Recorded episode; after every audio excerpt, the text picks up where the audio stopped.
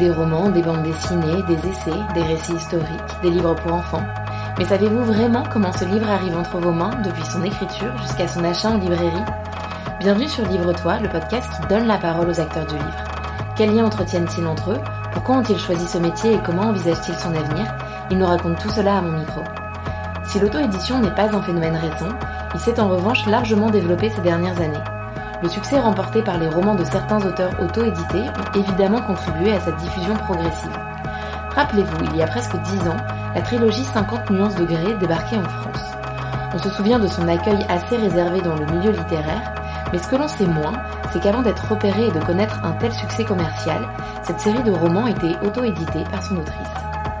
Des exemples de ce type, il en existe aussi en France, puisque des écrivaines telles qu'Agnès Martin-Dugan ou Aurélie Valogne se sont également fait connaître par l'auto-édition. Ce mode d'édition soulève de nombreuses contradictions. D'un côté, de fortes réserves, voire critiques, liées à une qualité du manuscrit qui serait moindre en raison notamment de l'absence de filtre que constitue le comité de lecture.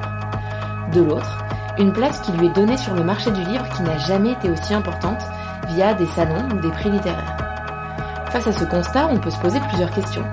Quelles sont les motivations qui poussent les auteurs à s'auto-éditer? Quel est leur profil? Quels sont les enjeux financiers? L'auto-édition et l'édition traditionnelle sont-elles encore compatibles? Ces questions, Lou Ledru se les est posées aussi. À sa sortie d'études, elle décide de fonder la librairie en ligne Jeune Pousse, plateforme qui vise à accompagner les auteurs auto-édités dans la promotion de leurs romans. Dans cet épisode, elle nous explique les raisons qui l'ont poussée à soutenir l'auto-édition et surtout en quoi consiste son activité? Bonne écoute.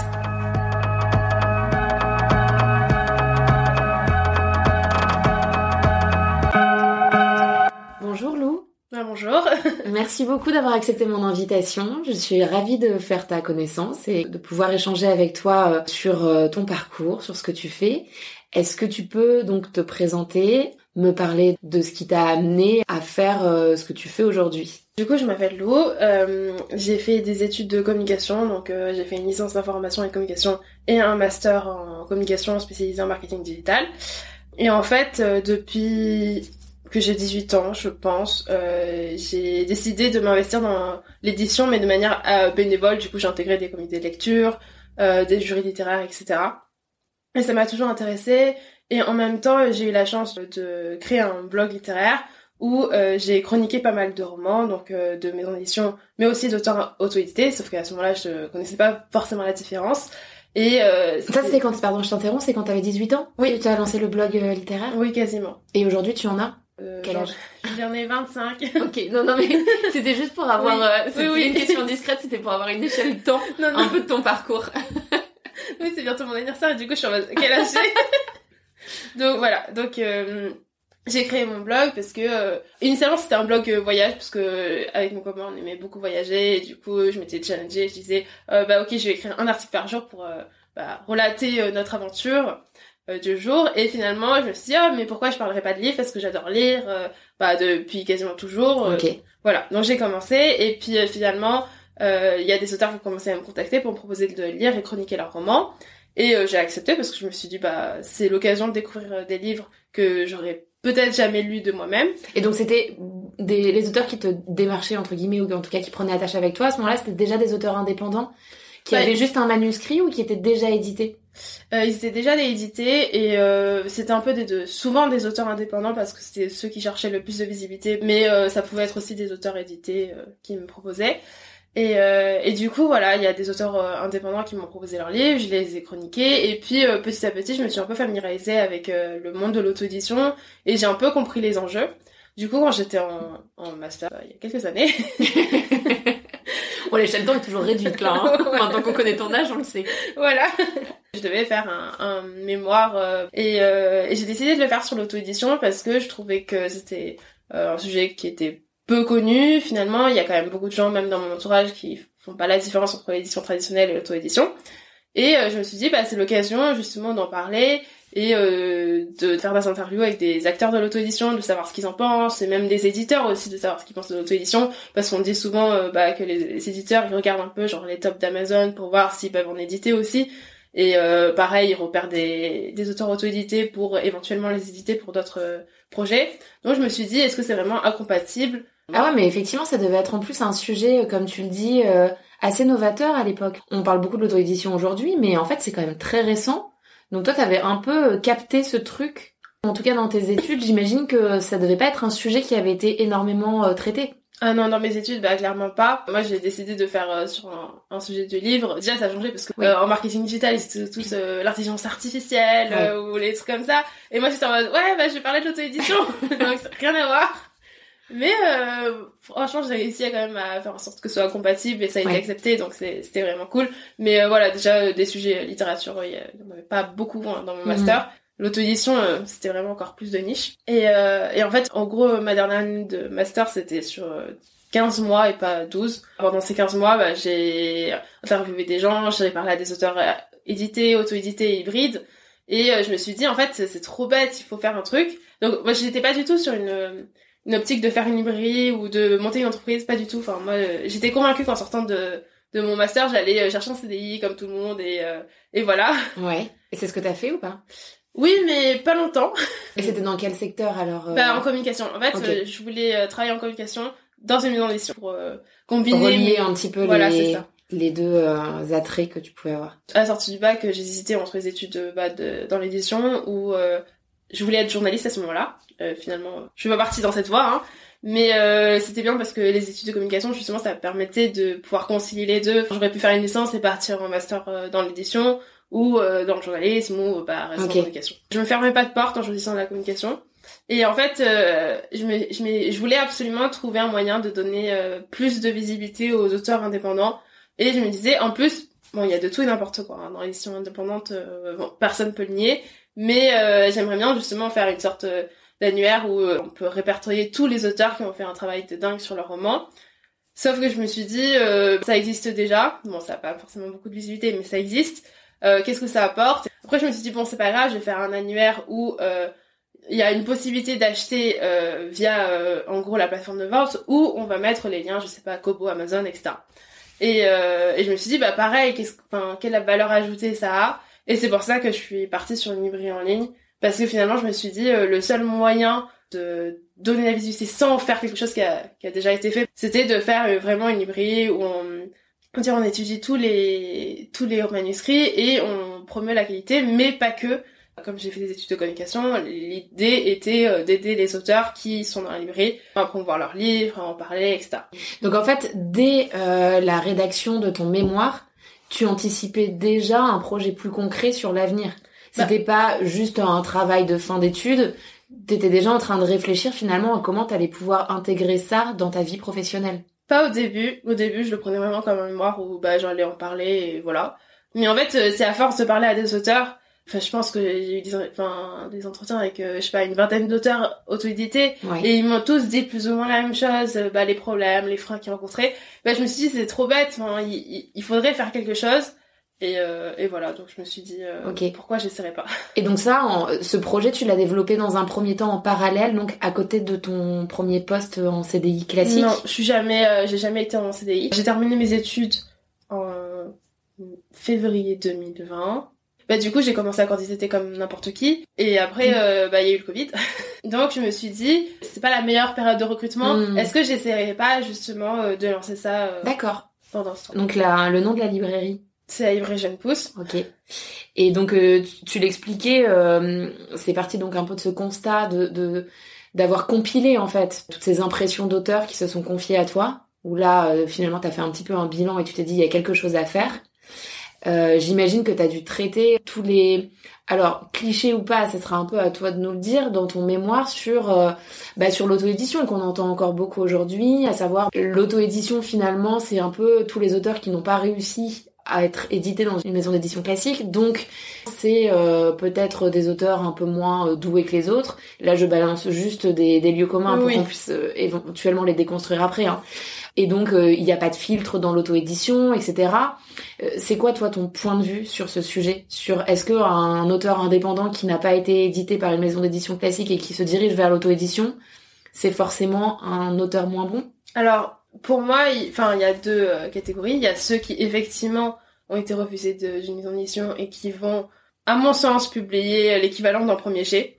Et du coup, ça sera pas très bon en général, euh, surtout si ça n'a pas été corrigé, etc. Ouais, il n'y aura pas eu de relecture. Voilà. Mais euh, aujourd'hui, enfin, il y a beaucoup d'auteurs euh, indépendants qui se professionnalisent, qui, euh, si ils n'ont pas les compétences, vont faire appel à des professionnels, donc des graphistes, des correcteurs, euh, euh, des maquettistes, etc. Moi, je connais des auteurs, franchement, ils mettent un budget de dingue dans leurs livres et euh, ça leur permet de faire des livres qui, dont ils sont fiers en fait, ne serait-ce que pour les finitions. Par exemple, quand on est dans une maison d'édition, bah si on veut, je sais pas, des, des dorures sur son livre, c'est assez dur de, Mm. de négocier ça, alors qu'en auto-édition, On bah, a une c'est- liberté totale. voilà, c'est ça. On décide bah, si on veut un papier, euh, je sais pas, particulier, si on veut euh, des illustrations intérieures. Enfin, Si on veut que notre livre ressemble à une pléiade, euh, on n'a pas de limite.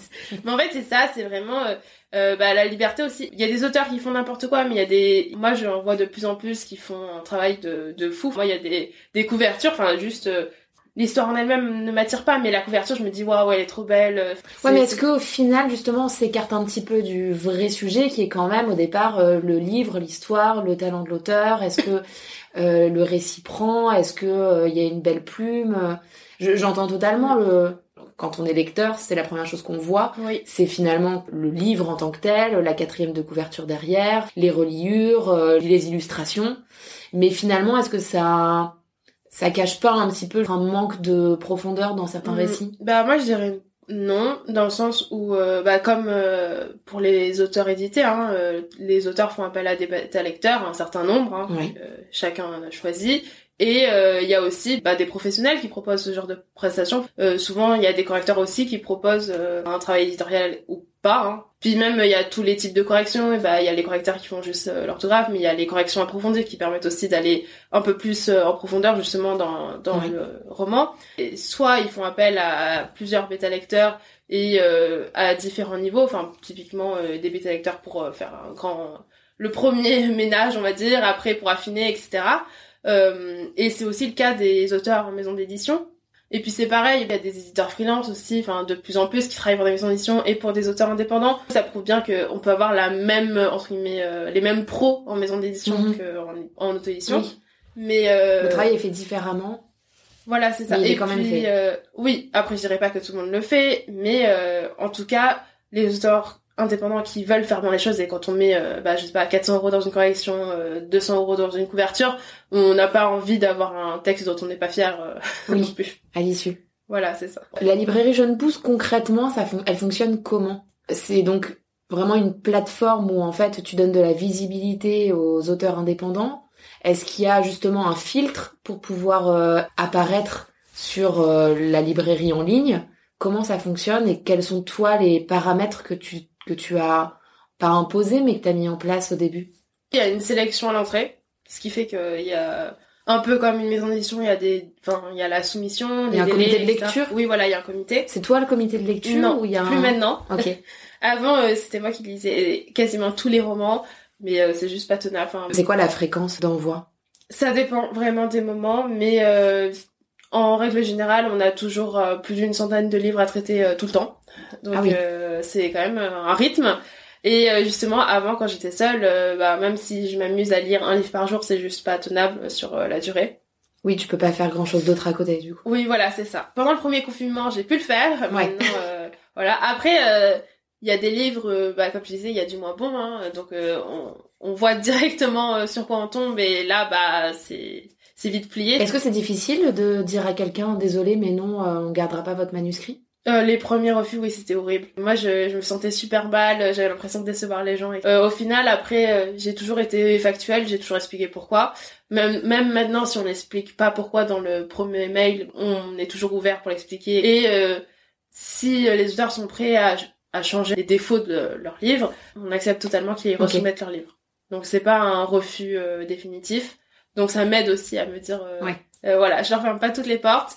Et euh, il y a plusieurs euh, auteurs d'ailleurs qui sont dans la librairie, mais que j'ai refusé euh, deux ou trois fois avant. Donc il y a ce comité de lecture, toi euh, à l'origine et maintenant tu t'es entouré d'autres personnes pour euh, t'épauler. Et une fois donc euh, ce premier filtre de lecture est franchi, comment ça se passe concrètement pour euh, pour l'auteur et en gros euh, de quoi il bénéficie en étant sur la librairie Jeune Pousse en ligne? Alors, euh, une fois qu'il a accepté, euh, soit il a accepté sous réserve de modification, euh, typiquement, je, je sais pas, il, y a, il reste cinq coquilles, je leur dis bah il faudrait les corriger et après on vous accepte. Soit ils sont acceptés directement. Dans ce cas-là, on leur propose un contrat de dépôt-vente. Et dans ce contrat, ils ont plusieurs options. Ils peuvent choisir bah, de vendre que l'e-book, que le brochet, ou que l'audio, ou tous, hein, tous les formats qu'ils veulent. Et ensuite, ils acceptent pas des conditions, mais c'est plutôt des propositions, typiquement être mis en relation avec euh, des correcteurs partenaires ou euh, des, euh, des graphistes partenaires ou ce genre de choses. Est-ce qu'ils acceptent aussi qu'on propose leur livre à des chroniqueurs du coup que nous on a sélectionnés et qui chroniquent les livres qui sont présents sur la librairie? Est-ce qu'ils acceptent qu'on fasse des box de livres avec leurs livres? Est-ce qu'ils acceptent typiquement que je sais pas on diffuse des extraits de leurs livres ou ce genre de choses. Donc il y a un certain nombre d'options qu'ils peuvent choisir ou refuser hein. il n'y a pas d'exclusivité non plus. Non pas d'exclusivité. Bah, je sais à quel point c'est difficile de se faire une place. Moi je suis pas là pour fermer des portes justement. Et euh, et puis nous on s'engage à en parler un peu à notre échelle hein, mais euh, je peux pas dire que grâce à moi ils vont connaître le succès non plus donc en fait, c'est plutôt de la communication autour du livre, mais tout le travail en amont que tu décrivais tout à l'heure, à savoir euh, créer la couverture, choisir les illustrations, etc. Tout ça, ça a déjà été fait par l'auteur lui-même. Oui, en général, ce sont des livres qui ont déjà été publiés. Ok, ils ont déjà fourni le travail d'auto-édition. Voilà. Et ensuite, toi, tu leur donnes une, tu leur offres une vitrine et tu continues de promouvoir la communication autour du livre. Voilà, c'est ça. Est-ce que tu dirais qu'il y a un profil type euh, des auteurs indépendants qui viennent te voir ou est-ce que tu pu constater des, des similarités entre eux? Ou est-ce que véritablement euh, c'est tous les milieux, tous les sexes, tous les âges, euh, toutes les professions Justement, c'est ça qui est fou et je l'ai encore plus réalisé en salon. mais les auteurs à c'est vraiment une multitude de personnes. On est allé à plusieurs salons et pour te donner une idée sur le centre, j'étais quasiment la plus jeune tout le temps et euh, ça allait de bah, de ma d'âge à des des retraités quoi finalement. C'est vraiment euh, vraiment varié. Mis à part le fait de voilà aimer la liberté aimer euh, tout décider etc et être super motivé il n'y a pas vraiment de points communs en fait. Moi j'ai j'ai vraiment été étonnée justement de voir la diversité des personnes présentes c'est quoi les discours qui reviennent justement des auteurs indépendants qui viennent te voir. Est-ce qu'ils ont des vraies velléités euh, professionnelles de vouloir devenir un auteur reconnu? Est-ce que parfois c'est uniquement une sorte de, de passion à côté qu'ils veulent euh, assouvir ou un, un, projet de vie voilà euh, ils se sont dit je veux écrire un livre un jour dans ma vie peut-être que j'en écrirai qu'un seul mais je veux que ça soit un projet euh, qui va jusqu'au bout. C'est quoi généralement leur positionnement par rapport à ça? Alors il y a ceux qui veulent en vivre clairement, qui sortent, euh, je sais pas, deux trois livres minimum par an. Et euh, du coup, ils sont vraiment dans une optique de, ils veulent en vivre, ils écrivent beaucoup, etc. Euh, il y a des, des auteurs même qui sont vraiment, genre ils écrivent un livre par mois. Enfin bref, voilà. Très prolifiques. ouais, ils sont très motivés. Et après, il y a ceux qui sont plus, on veut l'éditer d'une certaine façon, on n'a pas envie d'avoir les barrières d'une maison d'édition, et du coup, voilà, on a envie de de l'éditer. Et puis il y a aussi ceux qui euh, aiment un peu genre bah entreprendre qui se disent oui on veut faire notre livre de A à Z et c'est vraiment tout le processus qui les intéresse. Après euh, il y a aussi des auteurs hybrides qui sont en maison d'édition et en auto-édition et qui sont plus dans une optique de certains textes sont tellement importants pour eux qu'ils veulent l'auto-éditer parce qu'ils veulent que ça donne un certain résultat mais les autres textes en maison d'édition parce que ça apporte aussi beaucoup d'avantages hein. Il y a vraiment euh, différents euh, profils, mais bon, j'ai pas eu de euh, personnes frustrées par une maison d'édition qui ont été refusées. J'ai plus des gens qui ont jamais soumis ah, maison d'édition. Comment tu l'expliques que ces personnes-là n'ont pas forcément tenté d'envoyer leur manuscrit auprès de maisons d'édition classiques et viennent spontanément vers des plateformes d'auto-édition?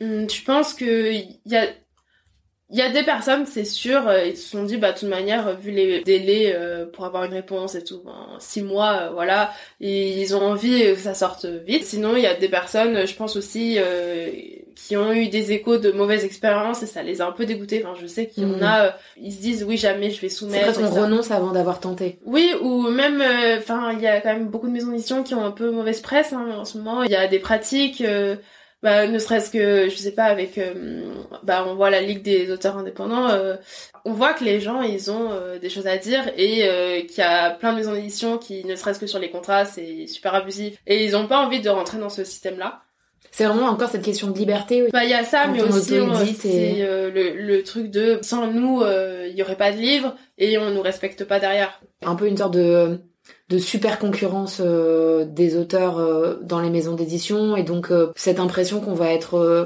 traité euh, à la chaîne ou, Bah même c'est plus aussi par, par rapport au- aux contrats qui sont les pourcentages. financièrement ou, aussi. Bah il y a le côté financier. Les, com- les commissions peut-être qui paraissent euh, trop importantes pour les auteurs. Clairement, c'est moins intéressant euh, d'être en maison d'édition. Euh, Enfin, sauf si tu es un, grand- un Oui. grand auteur euh, connu. Hein. Euh, mais bon, euh, quand ton pourcentage dépasse même pas, euh, je sais pas, 10%, euh, quand c'est plus 5% du prix du livre, bon, euh, évidemment, hein, l'éditeur a des charges à payer, euh, ça se justifie, mais je comprends que ça puisse être frustrant pour un auteur de se dire, euh, bah c'est quand même mon histoire et je gagner 5% dessus. Puis euh, il y a quand même plein de relations conflictuelles. Enfin, justement, dans mon, dans mon mémoire, moi j'avais vu que plus de 20% des auteurs qui disaient qu'ils avaient des relations conflictuelles avec leur éditeur, donc c'est enfin c'est pas rien de se dire. Ouais, c'est euh, beaucoup. Enfin moi j'en ai vu plein des auteurs qui quittaient leur maison d'édition parce que euh, leur éditeur ne serait-ce que ne les payait pas, voilà. Donc il y a quand même euh, pas mal de problèmes. Après euh, évidemment il y a des maisons d'édition qui font les choses très bien. hein, mais, Oui, et euh, puis généralement euh, t'as un avaloir. euh, c'est dans de- une grande maison d'édition, oui.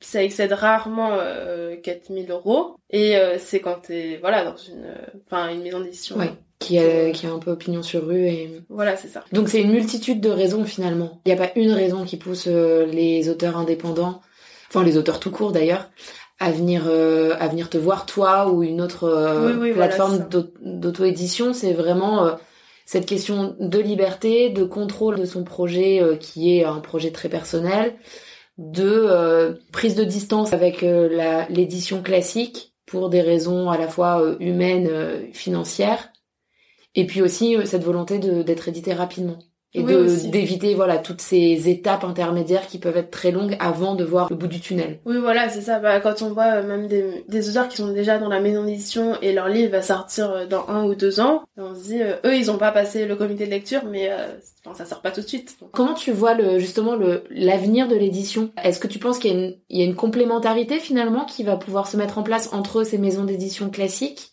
Et les plateformes d'auto-édition en parallèle Est-ce que euh, finalement l'auto-édition va prendre de plus en plus le pas d'après toi sur les maisons d'édition euh, classiques? On voit aussi en plus alors on, on l'a un peu évoqué mais là bon c'est des auteurs euh, beaucoup plus connus qui ont une certaine notoriété donc c'est aussi plus facile mais des Joël Dicker ou des Riyad Satouf qui euh, quittent l'édition classique pour monter leur propre maison d'édition. Comment euh, avec tout ça qui est assez mouvant quand même depuis quelques années comment t'envisages euh, l'avenir de l'édition? Moi, je pense pas que ça va beaucoup changer. Enfin, je pense vraiment que, quoi qu'on en dise, l'édition traditionnelle, ça convient à des auteurs. Et euh, moi, je trouve que les raisons, elles sont enfin, vraiment, enfin, elles sont légitimes. Hein. Euh, si on a envie de faire que écrire, mais euh, voilà, on n'a pas envie de s'occuper de la couverture, des corrections, etc. Enfin, c'est quand même euh, hyper chronophage. Et même pour la promotion, enfin, c'est des choses qu'on on peut prendre plaisir à déléguer pour justement se concentrer que sur l'écriture et voilà, sortir un certain nombre de livres. Donc euh, je pense que les maisons d'édition, elles n'ont pas vocation à disparaître. Mais euh, oui, je pense qu'il y a des, il y aura de plus en plus d'auteurs euh, hybrides. En tout cas, euh, les auteurs curieux testeront sûrement euh, l'auto-édition, mais ça veut pas dire qu'ils vont que s'éditer, enfin s'auto-éditer. euh. Je vois aussi des auteurs qui font la- le processus inverse. Ils s'auto-éditent, ils sont repérés, et ils décident d'être édités pour un certain nombre de, de livres parce que justement, bah voilà, ils prennent en charge la, la promotion. Il y a quand même une force de frappe quand c'est un éditeur connu qui est beaucoup plus grande. On Mhm. peut être distribué en librairie, c'est quand même assez compliqué en auto-édition. Donc il y a quand même énormément d'avantages euh, à être euh, édité. Donc pour moi, c'est vraiment euh, c'est complémentaire. Ceux qui veulent être édités s'éditeront, enfin s'ils peuvent, hein, Oui. s'ils sont acceptés. Et euh, et après il y en a, ils vont continuer à s'auto-éditer parce que c'est ce qui leur permet de vivre, qui en tire quand même un certain salaire. Euh, je sais pas si tu connais euh, Jupiter Payton. non C'est une, une autrice qui sort un livre par mois ou un truc comme ça, et qui en vit vraiment, qui a une équipe derrière et staff. Il y a vraiment... et elle elle est soutenue de quelle manière pour euh, Elle est l'édition auto-éditée. elle est auto-éditée Enfin, elle a créé sa maison d'édition parce D'accord. qu'elle gagne trop d'argent pour avoir euh, un statut d'auto-entrepreneur. Voilà. Ouais, donc en fait, s'il n'y a pas un schéma, tu peux commencer en auto-édition puis finalement repartir en édition traditionnelle. Tu peux, euh, voilà, créer ta maison d'édition. Oui, voilà, c'est ça. Voilà, il y a plein de gens qui euh, bah, s'auto-éditent pour s'éditer plus tard, et parce qu'il y en a aussi, ils se disent c'est un tremplin. Voilà. Hein. Euh, quand on voit des programmes comme euh, Librinova qui Ouais. permettent, bah, une fois que t'as 1000 ventes, t'as un agent littéraire et il démarche des maisons d'édition pour toi.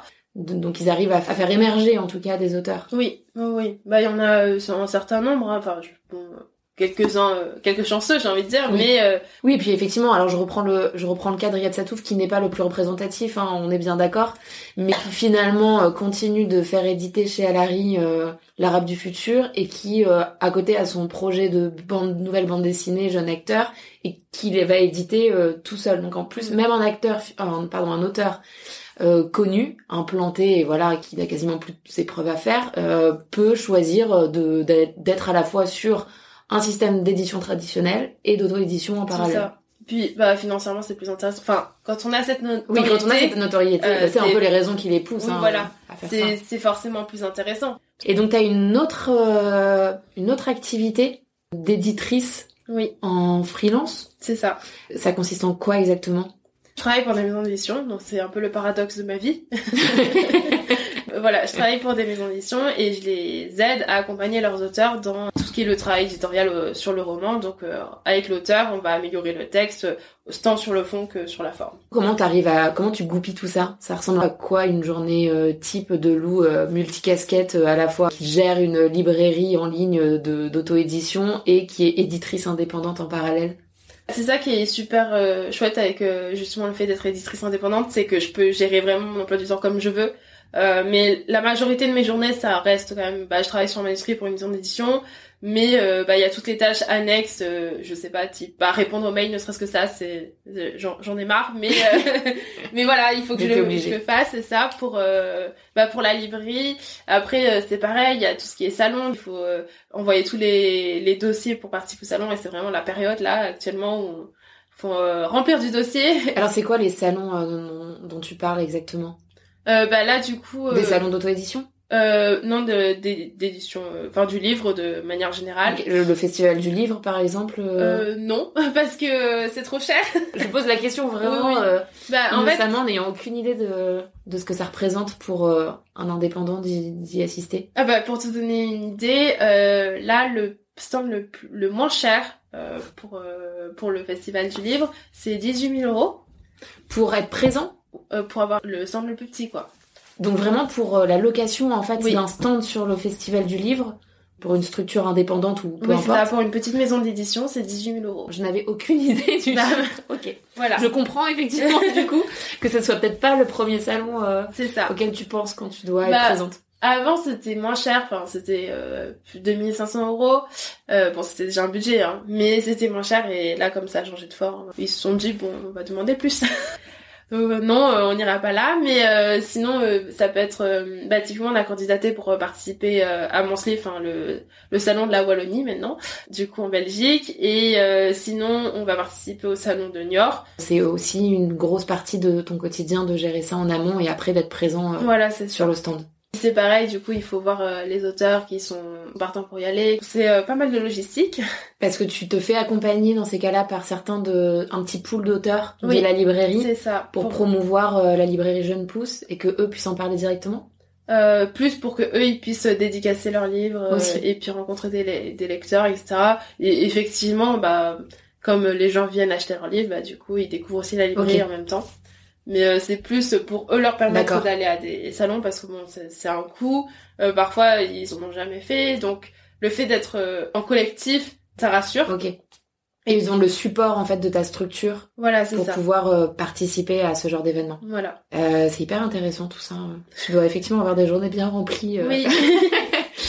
Petite dernière question que je pose toujours en fin d'interview un peu plus un peu plus légère.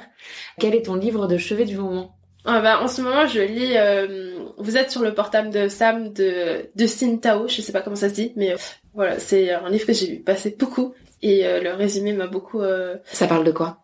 C'est une jeune fille qui vient de perdre son copain et bon voilà, elle est au, fond du trou, hein, normal, et elle l'appelle et il décroche. Ça décroche quoi, alors qu'il est censé être mort.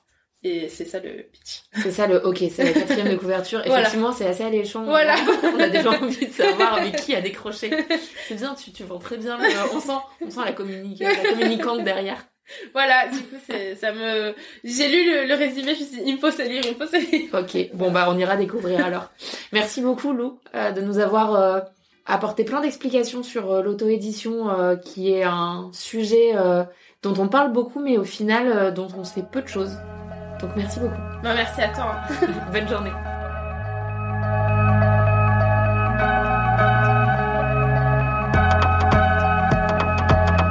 J'espère que cet épisode vous a intéressé et qu'il vous a permis d'y voir un peu plus clair sur le milieu de l'auto-édition.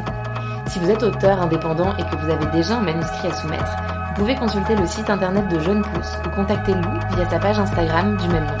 Merci et à bientôt.